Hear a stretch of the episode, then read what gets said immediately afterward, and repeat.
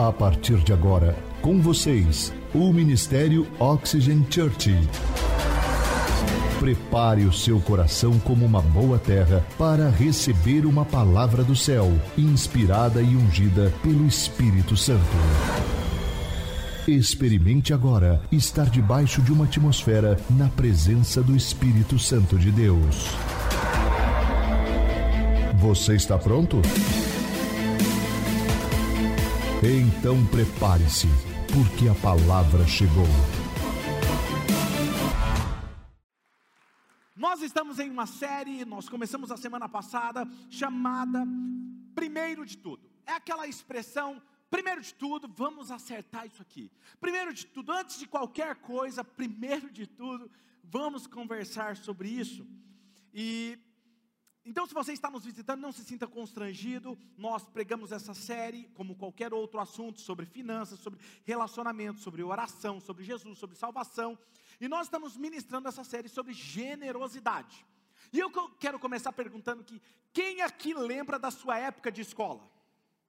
Eu sei que alguns estão vivendo esse momento, outros aqui vão ter que voltar algumas décadas, né, para poder lembrar. Outros nem lembram mais que passaram pela escola. Mas está tudo bem, brincadeiras à parte. Mas eu não sei se já aconteceu isso com você, mas comigo aconteceu. Certa vez eu entrei na sala de aula e estava empolgado, eu era da turma da bagunça, entendeu? E aí eu cheguei lá assim na sala de aula, sabe quando você, tá, você tá rindo? Aí você entra, tá todo mundo assim, ó, com o caderno aberto, outros assim. Aí o amigo, e aí, tá preparado? Falei, preparado para quê? Para o teste. Falei, hã? Que teste? Como assim? Sabe, eu não sei para você, mas para mim, a pior coisa que pode acontecer é você passar por um teste, você ser testado, sem você saber que você está sendo testado.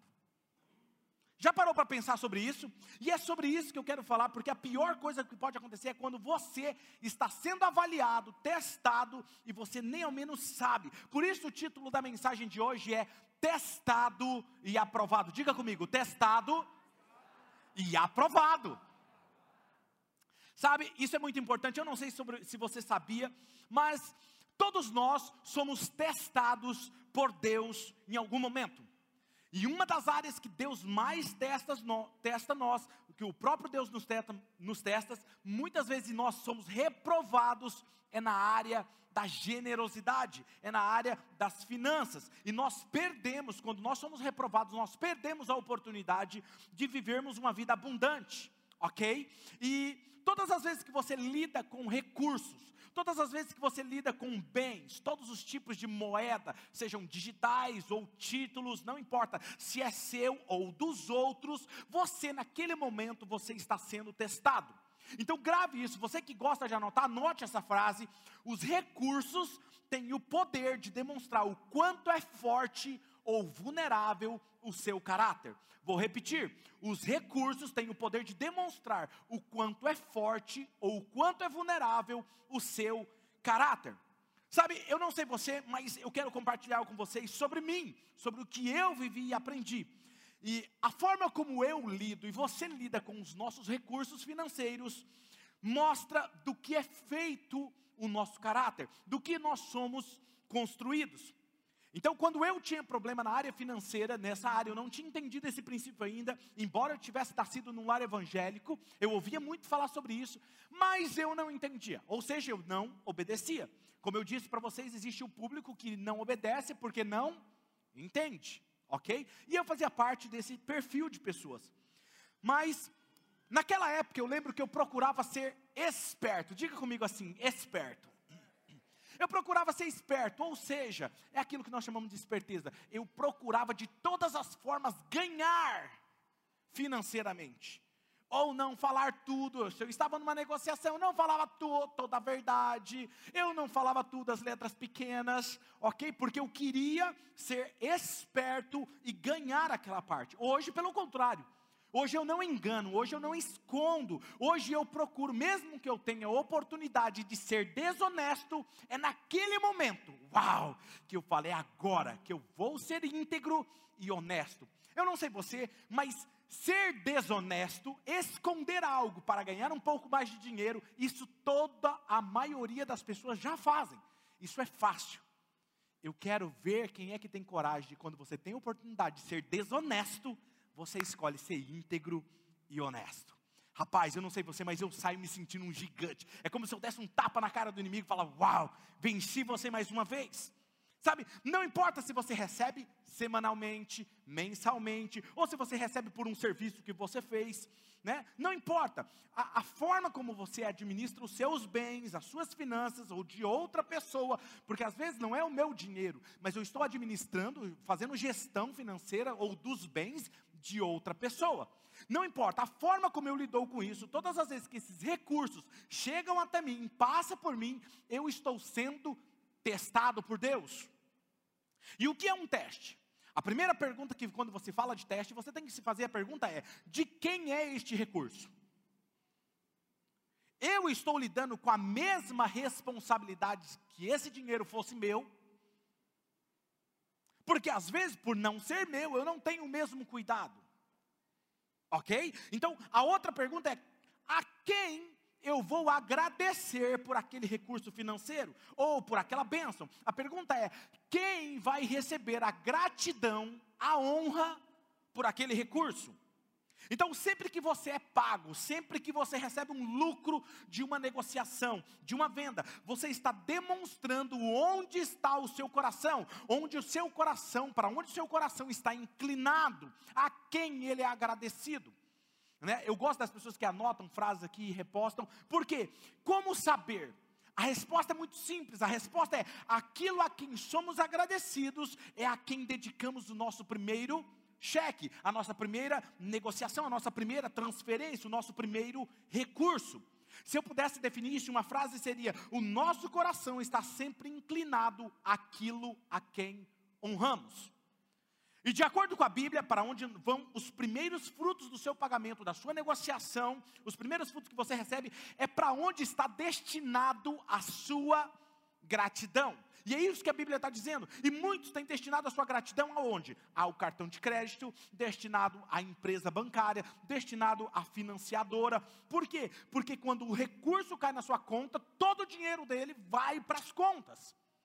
Ele não está inclinado a, a, Deus, não está inclinado. E é sobre isso que eu quero ler com vocês na versão A Mensagem, Malaquias capítulo 6, ao versículo 12. Diz o que lá? Muitas pessoas têm dificuldade de falar sobre dízimo e eu não tenho problema com isso. Ok? E é sobre isso que nós estamos conversando hoje. Mas vamos lá, olha só o que diz aqui, ó. O texto diz assim: Eu sou eterno. Sim, eu sou. Olha o que Deus está falando. Eu não, eu não Exato. E por eu não ter mudado, vocês, descendentes de Jacó, não foram destruídos. Ou seja, eu estou sendo misericordioso com vocês. Vocês têm uma história longa de negligência aos meus mandamentos. Não fizeram nada do que eu mandei fazer. Voltem para mim e eu voltarei para vocês, diz o Senhor dos exércitos de anjos. Vocês perguntam, mas como nós voltaremos? Comecem por onde? Eu repita comigo, comecem por onde? Honestidade. Pessoas honestas roubam a Deus. Olha o que ele está dizendo. Mas vocês roubam dia após dia. Vocês perguntam, e como nós temos roubado? Aí ele responde: onde tem roubado? Nos dízimos e nas ofertas. É dessa forma. E vocês estão debaixo de uma maldição por causa disso. Todos vocês, porque estão me roubando. Uma pessoa que rouba a Deus nos diz nas ofertas, ela está sob uma maldição. E é sobre isso que eu quero falar com vocês já já sobre isso. Olha o que diz.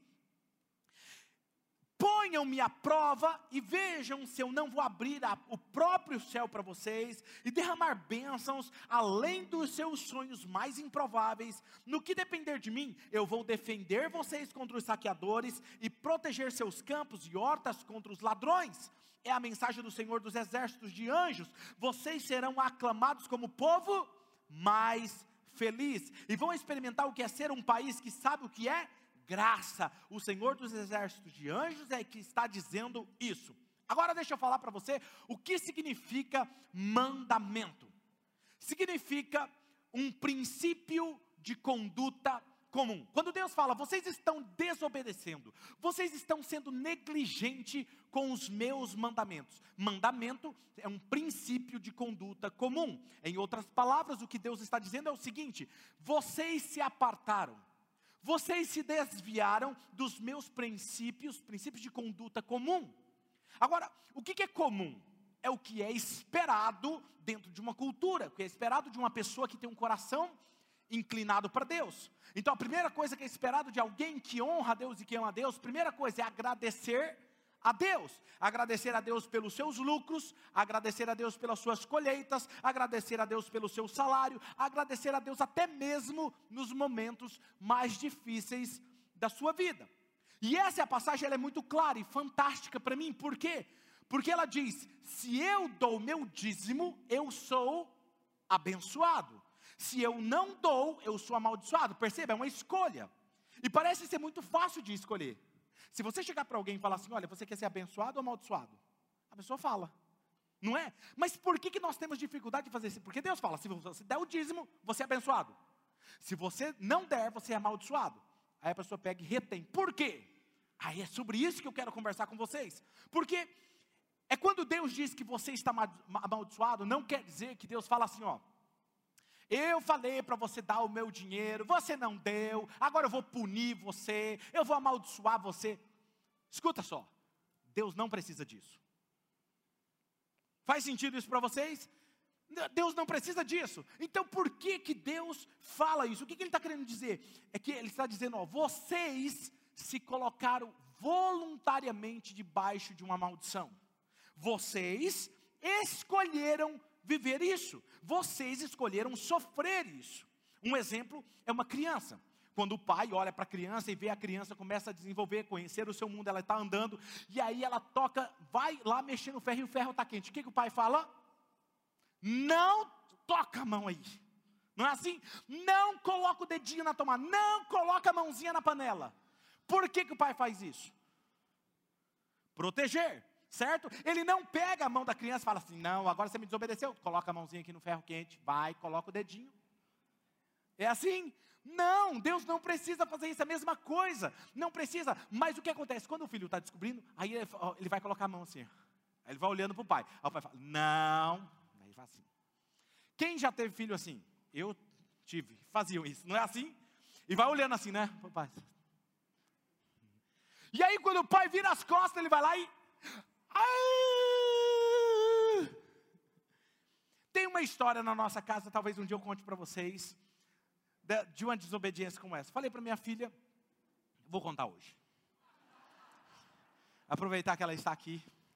Ela não gosta como dessas histórias, mas é para exemplificar. Ela estava, eu estava queimando algumas coisas no quintal de casa e, e aí eu falei para ela, filha, não chegue perto. E ela estava com um pauzinho assim. Falei, não, mexe. Ela foi para longe. E eu saí de perto. O que, que ela fez? O que, que aconteceu? Tinha um plástico derretendo. Caiu no pé dela. Aí ela gritou. Aí o que, que mais doeu? Eu não sei se foi ver ela daquele jeito ou eu tirar o plástico derretido do pé dela.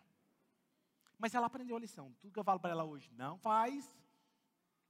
Então, tudo bem aprendeu. Percebe? Então, não é por punição. A vontade de Deus é então o quê? Resgatar os nossos recursos debaixo da maldição, porque Ele sabe do princípio que existe. Quando você não é assim, você tem um coração egoísta. Quando você tem um coração egoísta, você tem um coração também ganancioso. E tudo que, quando o seu coração ele está nessa frequência de ganância, de egoísmo, ele tende a se autodestruir. Você tende a tomar decisões que vai destruir a sua vida em todas as áreas da sua vida ok? Eu nunca vi alguém egocêntrico e ganancioso feliz. Não tem, ok? Então Deus, Ele quer resgatar isso, e, e isso requer o quê? Do, uma cooperação do nosso coração, assim como a criança. É importante que a criança obedeça. E a nossa cooperação, nesse caso específico, é dar os nossos primeiros 10%. Quando eu devolvo a Deus o que é de Deus, eu estou sendo generoso agindo em fé. Por quê? É como se eu falasse assim: eu confio em Deus que vou viver muito melhor com 90% do que com 100%. Porque eu entendo que 10% é de Deus e eu confio nele como fonte dos meus recursos. Quando eu não dou a Deus, eu estou andando por medo, com a mentalidade de escassez, com a mentalidade, como eu falei da semana passada, de pobreza, esperando que algo ruim aconteça e eu tenha, eu mesmo proteja as minhas finanças e a minha economia. E aí o que acontece? Aí nós falamos o quê? Nós vamos cantar um hino, uma música de adoração a Deus e nós cantamos, Senhor. Cadê o pessoal do louvor? Canta uma música aí, rendido estou, alguma coisa. Uh, sabe um louvor? Me ajuda aqui. Um louvor, vamos cantar aqui. Senhor, eu dou tudo a ti. Não a minha carteira, só a minha vida. Mentira. Não dá a vida toda. Não, eu dei toda a minha vida, eu estou de corpo, alma e espírito. Mentira, a carteira está de fora. Não, eu dei todo, Senhor, eu dou todo o meu coração a Ti. Mentira, hipócrita. Percebe? Por quê? Porque a minha vida é um todo. Se eu não dou, eu estou vivendo baseado no medo. E aí Deus vem aqui, Ele traz o equilíbrio no nosso coração. A palavra dízimo significa décimo. Bom, permita-me aqui explicar para vocês algumas coisas para que você entenda melhor o que Deus quer nos ensinar hoje. Eu sou pastor e o meu maior desejo é ajudar as pessoas. Ajudar as pessoas a crescerem em maturidade, e eu tenho me dedicado a isso. E eu sei que alguns princípios comuns para a vida cristã são casamento, família, fé e finanças. E no livro de Malaquias, do profeta Malaquias, ele está falando, o tema central do livro é sobre o retorno a Deus. E a primeira coisa que você aprende no capítulo 1 é o retorno de Deus com a sua fé. Ok? É restaurar a sua fé. O segundo capítulo vai falar sobre o retorno de Deus e a sua família. O capítulo 3 vai falar de retorno de Deus e as suas finanças. E o capítulo 4 vai falar de Deus retornando a nós ok? Quando você retorna essas coisas a Deus, Deus retorna a você. E todos nós já sabemos que Malaquias capítulo 3 é o tema principal, onde todo mundo fala sobre dízimos e ofertas usando esse texto. Mas será que é exatamente isso que nós temos ouvido por aí sobre é isso que Deus quer nos ensinar? Ou eu às vezes fico pensando, né, por que, que Deus não esperou um pouquinho mais, né, em vez de deixar o versículo ali, aquele versículo do dízimo, deixar um pouquinho para o Novo Testamento, porque o que eu mais ouço é, não, mas dízimo é do Antigo quem aqui já ouviu essa expressão? É isso aí. Nós vamos ver, só que não faz sentido para mim, porque eu vou mostrar para vocês na Bíblia, ok? Então aí vem o primeiro ponto. A primeira, o primeiro ponto da mensagem é fazendo gestão do que não é seu, ok? Cada vez que você acessa recursos, bens, seja digital, pagamento, serviço que você prestou, ou o valor que você decidiu retirar mensal da sua empresa, um prolabore, é um teste, é uma prova. Você está fazendo gestão de um dinheiro que não é seu ok? É uma prova que você viverá 90% mais seguro do que com 100%, ok?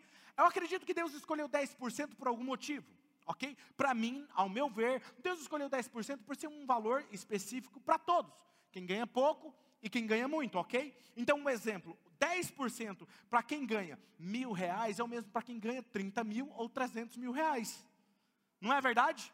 Ou muda? Não muda. Ok? Então vamos fazer um teste. Quem aqui gostaria de fazer um teste com o seu coração nesse momento?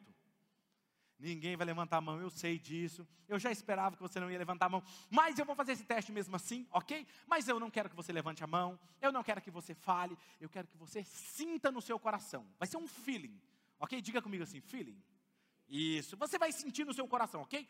Então eu quero que você sinta, porque vai ser sutil no seu coração, é uma sensação tranquila, e a outra sensação não vai ser tão tranquilo assim, ok? Então imagine você fazendo isso. Perceba o sentimento em seu coração e você vai saber a resposta. Então, o primeiro teste. Você teria dificuldade de devolver a Deus 10 reais de 100 reais que entrou na sua conta bancária? Não precisa responder. Sinta o seu coração. Imagina você tirando 10 reais de 100 reais e devolvendo a Deus. Você teria problema com isso? É 10%, certo? Pensou?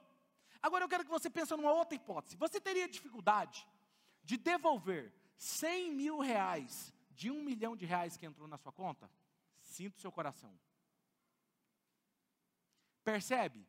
A porcentagem não mudou. O que, que mudou? O nosso coração.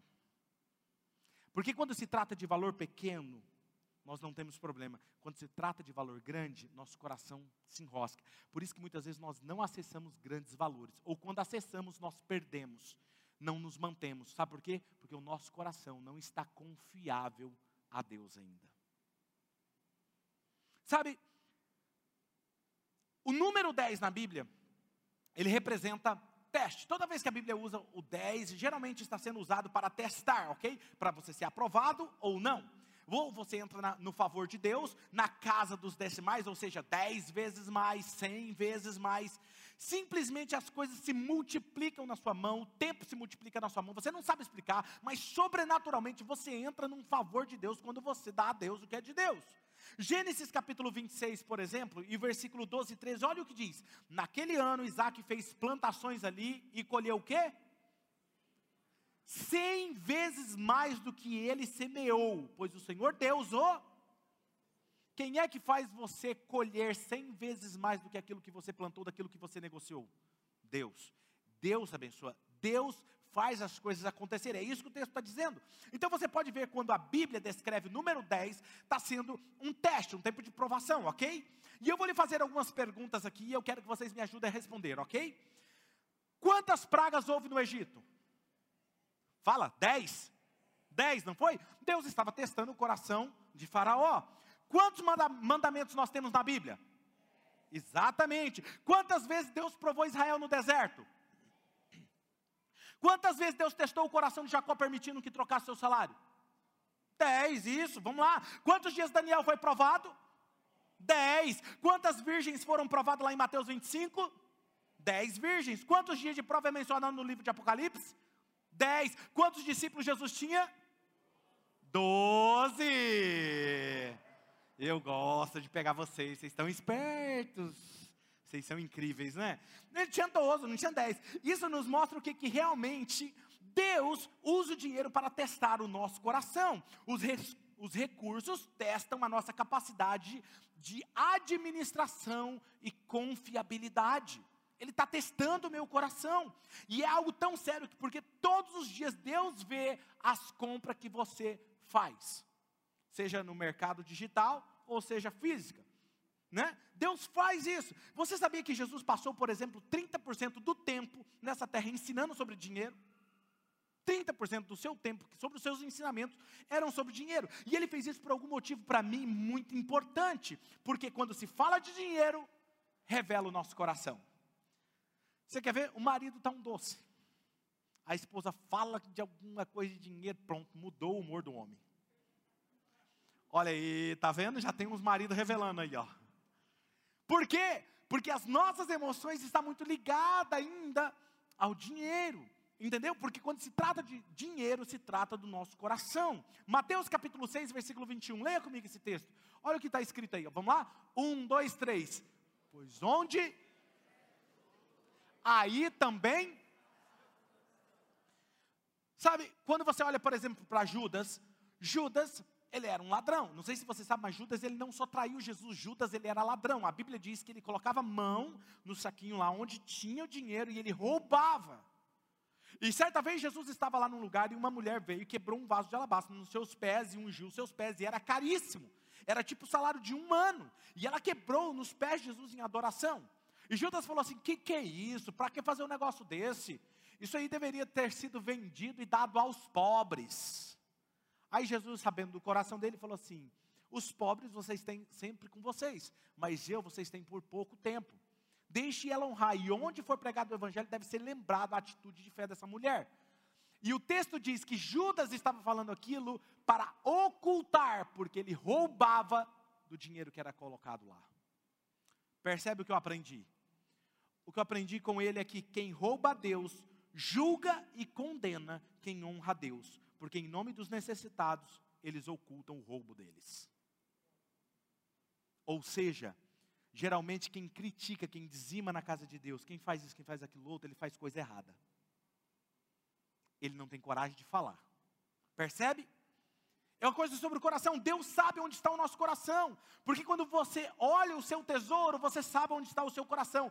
Busque o tesouro de alguém e você encontrará o coração dessa pessoa. Se o seu testemunho, por exemplo, diz o seguinte: Não, meu coração está no reino de Deus. Porque as coisas de Deus vêm em primeiro lugar na minha vida. Mas a sua conta bancária me diz, ela me aprova esse testemunho ou não. Eu vou te falar o que eu faço Assim que cai o meu salário, das minhas contas, da minha empresa, de qualquer lugar que eu tenho, das minhas negociações, cai, a primeira coisa que eu faço, eu separo o que é de Deus e transfiro para a conta da igreja. Porque eu entendi esse princípio. E eu procuro fazer isso no meu devocional, quando eu estou a sós com Deus. Porque eu entendi esse princípio. Eu não questiono, eu simplesmente faço. E isso é fantástico, porque o único lugar na Bíblia que diz que nós podemos provar a Deus, Deus disse: pode me provar. Se eu não vou abrir as portas dos céus sobre vocês, derramar uma bênção que vocês nem terão onde guardá-la. Deus está falando, é uma garantia total. Se você me honrar, eu vou te abençoar. É garantia total. Semana passada, uma, terminei a ministração, uma membro da nossa igreja, não sei se ela está aqui, ela me procurou ao final do culto e ela me disse o seguinte: falou, pastor, isso que o senhor estava falando hoje é muito real, muito verdade. E perceba, o que eu vou contar aqui agora, eu não estou incentivando você a fazer isso, ok? Está claro? Fala assim, estou claro, estou ciente, fala assim. Pronto, para ninguém sair falando que o pastor mandou fazer isso, tá? Então vamos lá. Essa pessoa me disse assim, pastor, eu estava com a minha conta negativa, e eu estava em um culto aqui aleatório, na igreja, e eu ouvi a voz de Deus. E Deus me falou assim: vá e faça uma oferta de X. E o valor era expressivo, pastor. E eu falei, não, o inimigo, né, na minha cabeça, né? Porque eu estou na conta negativa mandando ofertar um valor ainda desse. E simplesmente, tá bom, é Deus que está falando. Mandei meu marido, pega o cartão, vai lá, primeiro teste, pastor, é se o cartão ia passar. Aí foi lá, passou, pastor, passou. Na segunda-feira, tinha minha conta estava no positivo, entrou um valor que eu não estava esperando, que cobriu o valor da oferta e sobrou muito mais na minha conta. Isso é verdade. Aí eu contei isso num culto. Aí teve um outro membro que está aqui me assistindo nesse momento também que contou exatamente isso. Deus mandou ele dar um valor X para a igreja, numa oferta tal, e ele fez isso. Só que ele estava com uma, uma dívida para ele quitar. E aí aconteceu, o mesmo valor que ele deu para Deus, ele recebeu e ele cobriu a conta. Ele me contou isso semana passada, ele está aqui me assistindo nesse momento. É incrível isso, não é? Ou seja, é uma fé da pessoa, é uma atitude do coração da pessoa, ok? Agora, permita-me responder uma coisa sobre maldição. Como eu posso estar debaixo de maldição, pastor, se eu estou em, em Cristo? E se Cristo levou agora a minha maldição na cruz? Porque a Bíblia diz isso, certo? A Bíblia não fala que Jesus levou sobre ele todas as nossas maldições, então eu não estou amaldiçoado. Vamos lá então, vamos fazer um teste aqui. A Bíblia também diz que Deus levou sobre ele todos os nossos pecados. Sim ou não? E por que, que você peca? Tem alguém comigo aqui? Ou seja, por que, que eu peco? Ok? Porque eu estou num processo, permita me responder. A maldição é a consequência da minha conduta. Agora vamos pensar, Cristo também, olha, olha o que esse texto diz. A Bíblia diz: não matarás. Matará, não matarás é um dos mandamentos, está no Antigo ou no Novo Testamento? No Antigo, olha, tem alguém na dúvida. Está no Antigo, ok? Não matarás. Mas se eu matar hoje, porque eu estou na época da graça, não vai ter consequência? Vai ter consequência, certo? Ok, está debaixo da lei, mas se eu matar alguém e estou debaixo da graça, terá consequências. A Bíblia diz também no, nos Dez Mandamentos: não adulterarás. Se eu adulterar hoje, não tem consequência? tem consequência. Ou seja, a verdade é que aprovamos e destacamos o que fazemos e justificamos o que nós não fazemos. Tudo para esconder debaixo da justificativa o meu coração desobediente e independente. A Bíblia diz: não levantarás falso testemunho, ou seja, não mentirás. Se eu mentir hoje, eu posso mentir para vocês? Posso ou não? Rafa, você está com a carteira aí? Não? Daí, tá Jodair, sua carteira. Não está também? Está todo mundo sem carteira? Tem alguém com carteira aqui? Passa aí sua carteira. Não foi combinado não, tá gente? O pessoal já começa a achar que está combinado, né? Obrigado, viu irmão? Agora presta atenção. Eu posso levar embora essa carteira? Por que não? Não é meu. Não é meu. Mas o que nós muitas vezes fazemos, nós pegamos o que não é nosso e usufruímos como se fosse nosso. Isso se chama roubo. Roubo. Não vou abrir não, viu querido? Vou deixar os dólares aqui para você. Obrigado. Você pode aplaudir a Jesus pela vida desse irmão? Obrigado pelo seu coração, querido. Agora veja, segundo ponto, devolver É bíblico. É bíblico. E eu acredito que muitas pessoas não dizimam porque elas não entendem que é algo bíblico. Outros acreditam que é apenas no Antigo Testamento, como eu disse para vocês. Mas vamos olhar alguns textos. Por exemplo, vamos lá em Gênesis capítulo 14, versículo 18 ao 20. Olha o que diz esse texto. Então, Melquisedeque, rei de Salém e sacerdote do Deus Altíssimo, trouxe o que, gente?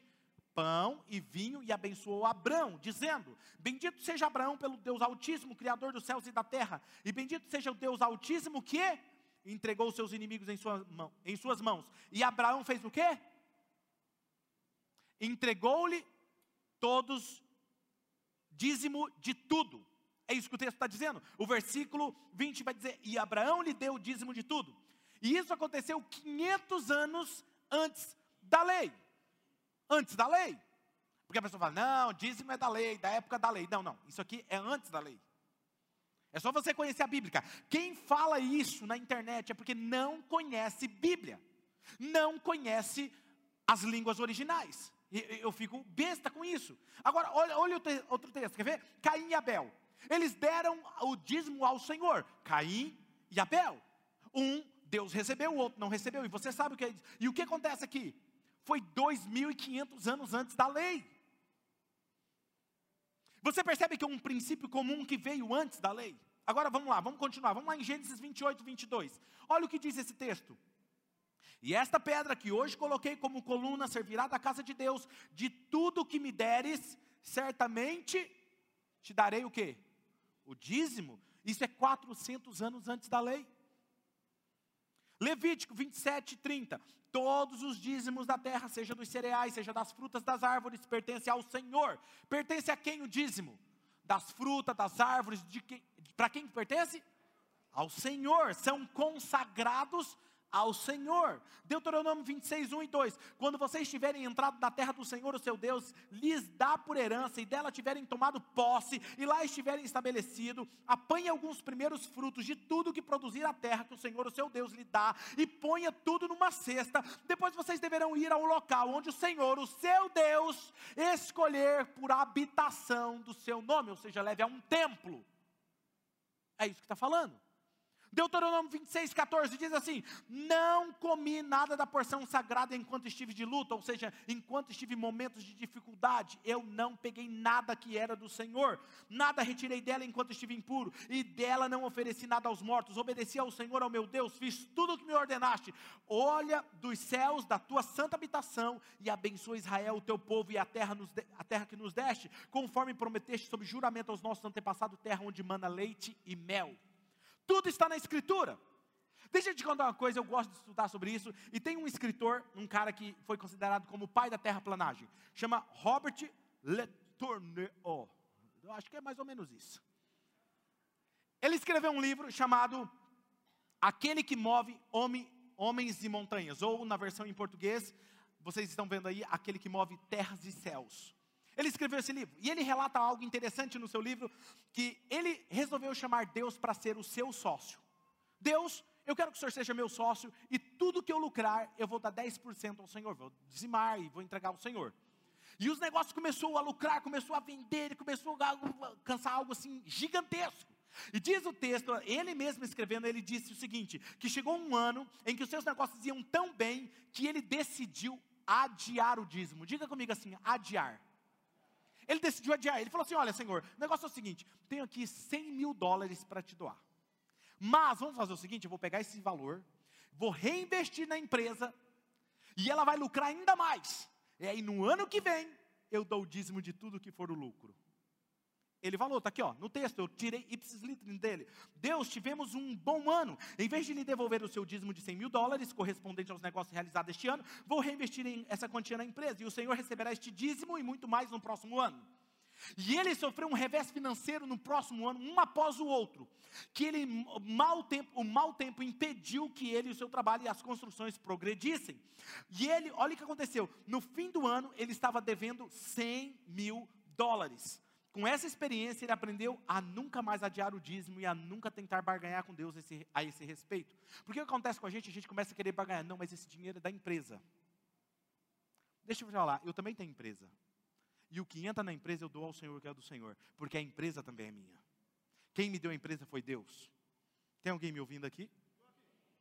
Entendeu? Então, refletindo sobre essa lição aprendida, ele gracejou e disse assim: é totalmente certo dar crédito a Deus, mas ele pode também utilizar do dinheiro. Os dízimos dele acabaram se tornando, depois que ele obedeceu a Deus, atingindo milhões de dólares, porque ele estava totalmente rendido a Jesus. Agora, deixe-me fazer uma pergunta: se Jesus aparecesse para você agora e falasse para você dar o dízimo, você daria? Sim ou não? Sim ou não? Parece que uns quatro só, só obedeceria.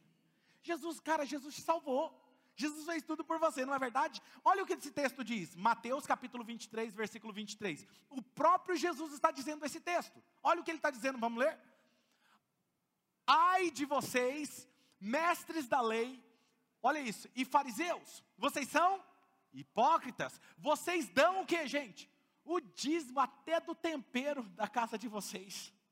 Vocês dão dízimo da hortelã, do endro, do cominho, mas têm negligenciado os preceitos mais importantes da lei, que é o quê? A justiça, a misericórdia e a fidelidade. Aí as pessoas falam assim: não precisa mais dar dízimo. Jesus está falando que o que importa é misericórdia, justiça e fidelidade. Mas olha o que, que Jesus está falando: vocês devem praticar o quê? Estas coisas, sem o quê? Ou seja, você deve praticar a justiça, a misericórdia, mas você não deve deixar de ser dizimista. É o que Jesus está falando, está aqui no texto, está claro. Entende? Veja, Jesus está enfatizando a justiça, a misericórdia e a fé, porém ele não deve deixar que essas coisas deixar de fazer as outras. E se esse fosse o único versículo na Bíblia que Jesus estivesse ensinando sobre o dízimo, eu seria dizimista. Sabe por quê? Porque eu sei de onde ele me tirou. Eu sei o que ele fez na minha vida e eu sei que ele traz a verdade. Hebreus capítulo 7, versículo 7 e 8, olha o que diz esse texto. Sem dúvida alguma, gente, o povo fala que isso não está no Novo Testamento. Olha esse texto. Hebreus está onde? Novo Testamento, sim ou não? Quem não fez ainda o Bíblia 1, vai aprender sobre isso, beleza? Falar nisso, o nosso curso dos primeiros passos começaram hoje, ok? Eu acho que ainda dá para entrar semana que vem. E aí depois não pode entrar, a porta será fechada, o anjo vai fechar e ninguém entra mais. Ok? Então dá seu nome para fazer parte, vai ser incrível. Pastor, é só para novo convertido esse curso? Não, filho. É para todo mundo, é maturidade espiritual. Ninguém faz o Bíblia 1 sem passar pelos primeiros passos, ok? Olha esse texto. Sem dúvida alguma, o inferior é abençoado pelo quê, gente? Pelo superior. No primeiro caso, quem recebe o que, gente? São homens mortais. No outro caso, é aquele quem se declara que vive. Continua mais um versículo. Ou seja, o que, que, ele está dizendo nesse texto? Ou seja, quando nós damos o dízimo, quem recebe são os homens mortais, somos nós, seres humanos. Mas Jesus é o que recebe os nossos dízimos, porque é ele que declara que vive, é ele que recebe. Ou seja, o inferior, que é o homem humano, é abençoado pelo superior, abençoado por aquele que vive. Então, quando eu dizimo, eu estou provando que ele vive e abençoa e protege as minhas finanças. Vivemos baseado na economia diferente da economia dessa terra. Terceira coisa que eu quero falar hoje com vocês: a obediência libera a bênção. Eu não sei você, mas tem pessoas que, quando ela não é dizimista, quando ela não é ofertante, porque existe uma diferença de oferta e dízimo, ok? Vamos supor aqui, vamos fazer um valor para você entender. Vamos imaginar a diferença. Você ganha mil reais. Entrou mil reais hoje na sua conta, você tem que separar quanto de dízimo? Cem reais. Mas eu dou apenas 25. Eu estou dando o quê? Fala assim, não, eu estou dando um, um não, eu não estou dando, eu estou dando apenas uma parte do meu dízimo. Eu não estou dando oferta. As pessoas, não, mas eu estou ofertando. Não, você não está ofertando, você está dando apenas uma parte do seu dízimo. Ah, mas eu resolvi dar 50 reais. Você está dando 50% do seu dízimo, você ainda não está dando tudo. Oferta é quando, pastor? É quando você dá 100 reais do seu dízimo e você dá então 10, 20, 50 reais a mais. Isso é oferta. Oferta é o que excede. Eu não sei você, mas eu gosto de ofertar. A minha esposa sabe disso e outro dia eu até brinquei, né, com, com tava com o dinheiro da minha filha na carteira, falou assim, não vai doar, pastor, pai, porque esse dinheiro está contado para pagar uma conta minha, porque ela sabe que eu gosto, e se eu estou com dinheiro, não, é, é já. Deus mandou, eu obedeço. Mas a obediência libera a benção. Segunda Crônicas, capítulo 31, versículo 4. A minha esposa deu risada, porque foi isso mesmo, né, amor?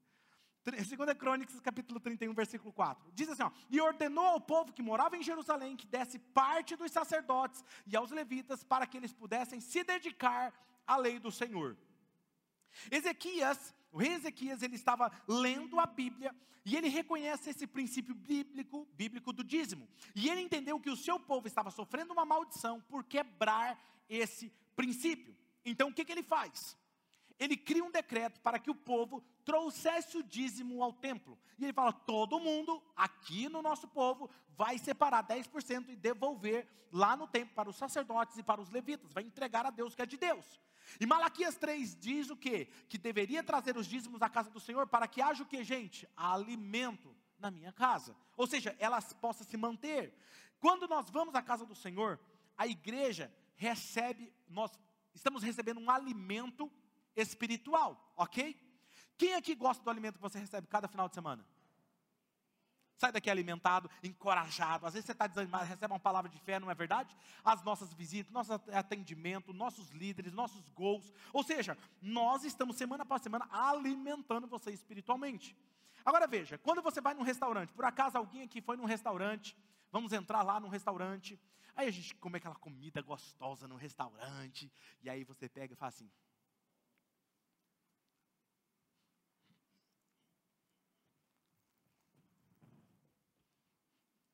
Quem aqui faz isso no restaurante?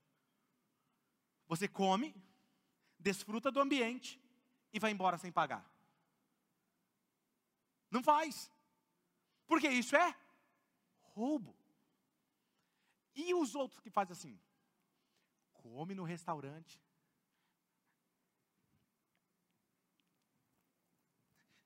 Chega no outro restaurante, paga aqui, porque você você é um restaurante menor, você está precisando de ajuda. Quem faz isso? Roubo. Percebe? O que, que acontece? A mesma coisa, é isso. Mas eu posso dar o meu dízimo aonde, pastor? Porque aí as pessoas querem administrar o dízimo.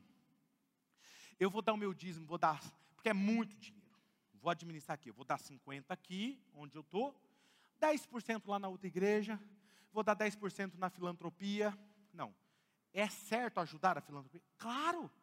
Nós ajudamos como igreja, nós fazemos assistência social, ajudamos instituições, nós ajudamos pessoas que estão passando necessidade, mas isso não é dízimo. Dízimo é trazer a casa do Senhor, templo, onde você é alimentado.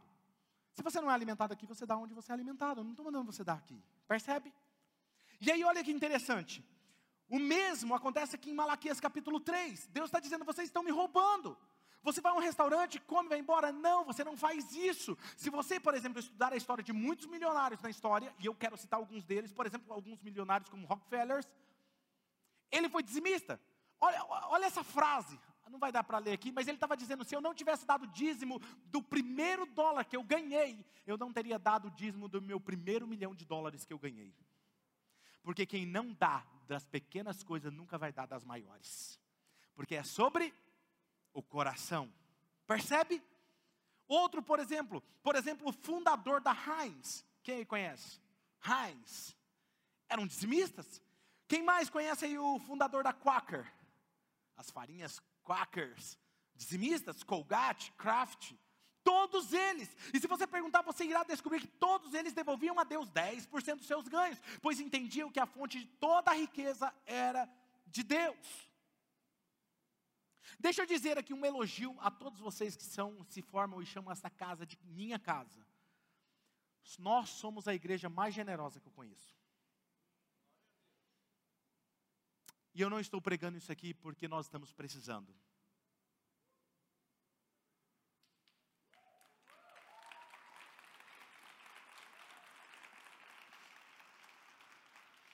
Eu estou pregando isso aqui porque eu quero te ajudar porque o menos beneficiado aqui é você. Essa igreja aqui tem gente generosa, tem gente dizimista, tem gente que oferta, tem gente que já ofertou carros aqui. Sabia disso? E não foi só o meu carro, não. Outras pessoas doaram carros. Porque existe uma característica na Oxygen. Nós somos generosos. Pode prestar atenção, nós somos generosos faz parte da nossa identidade. Nós estamos muito bem como igreja, eu não estou preocupado conosco, eu me preocupo com você como seu pastor.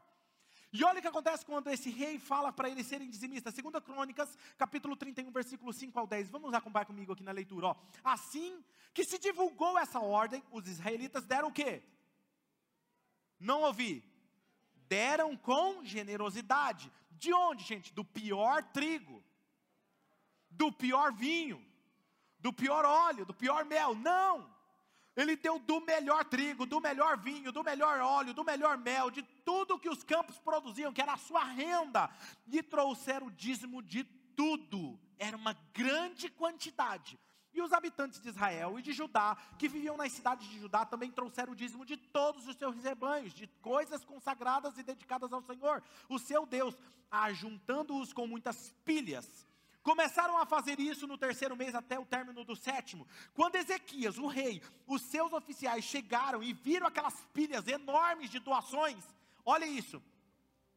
Eles louvaram ao Senhor e abençoaram Israel, o seu povo. E Ezequias perguntou aos sacerdotes e aos levitas sobre aquelas ofertas e sobre o sumo sacerdote Azarias, da família de Zadok, respondeu: Desde que o povo começou a trazer suas contribuições ao templo do Senhor, temos tido o suficiente para comer e ainda tem sobrado muito. Não é pouco, não, é muito. Pois o que, gente? Leia comigo, um, dois, três. Pois o Senhor tem abençoado o seu povo e esta é a grande quantidade que sobra. Sobrava muito. Quando Ezequias viu aquilo no templo, aquelas grandes pilhas de doações, a primeira preocupação de um grande líder é se preocupar com o seu povo. E ele diz: Ei, se eles estão doando tanto para o templo, como estão as finanças dele? Sacerdote fala assim: rapaz, isso aqui é só os 10% que eles ganham. Você quer saber o que eles estão ganhando? Vai ver os 90% no campo deles, o que está acontecendo. Você não tem noção do que está acontecendo. Eles estão pro, produzindo como nunca antes, eles jamais imaginaram. Porque o Senhor tem abençoado o seu povo. Todos que fazem a maneira de Deus são abençoados. Eu tenho ouvido nesse longo dos anos dois tipos de testemunhos aqueles que são dizimistas. Eu nunca vi alguém que é dizimista falar assim, pastor, estou chateado. Estou passando por dificuldade. Nunca vi.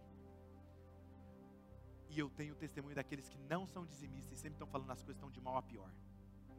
E fala assim, pastor, mas eu não consigo. Eu não consigo ser dizimista.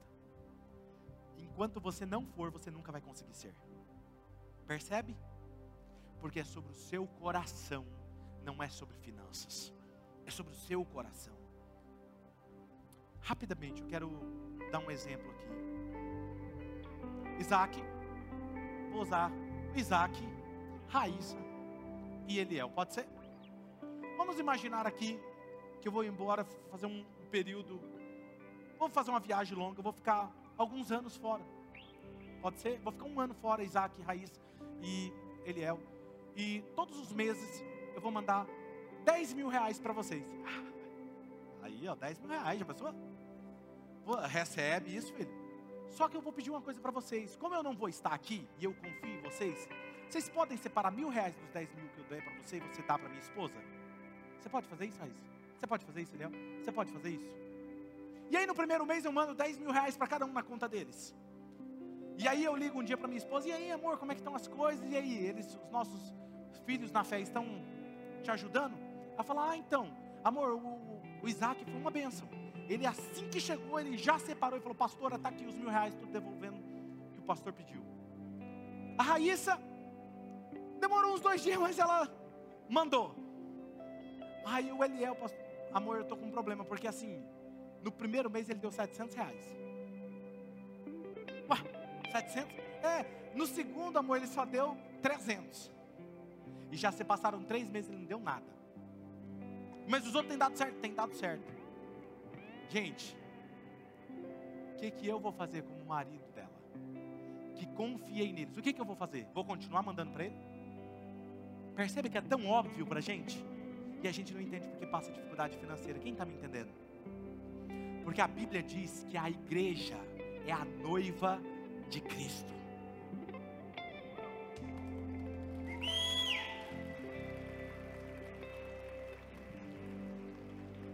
Eu vou tirar esse e vou dar para quem é confiável. Porque ser dizimista é sobre ser confiável. Feche os seus olhos.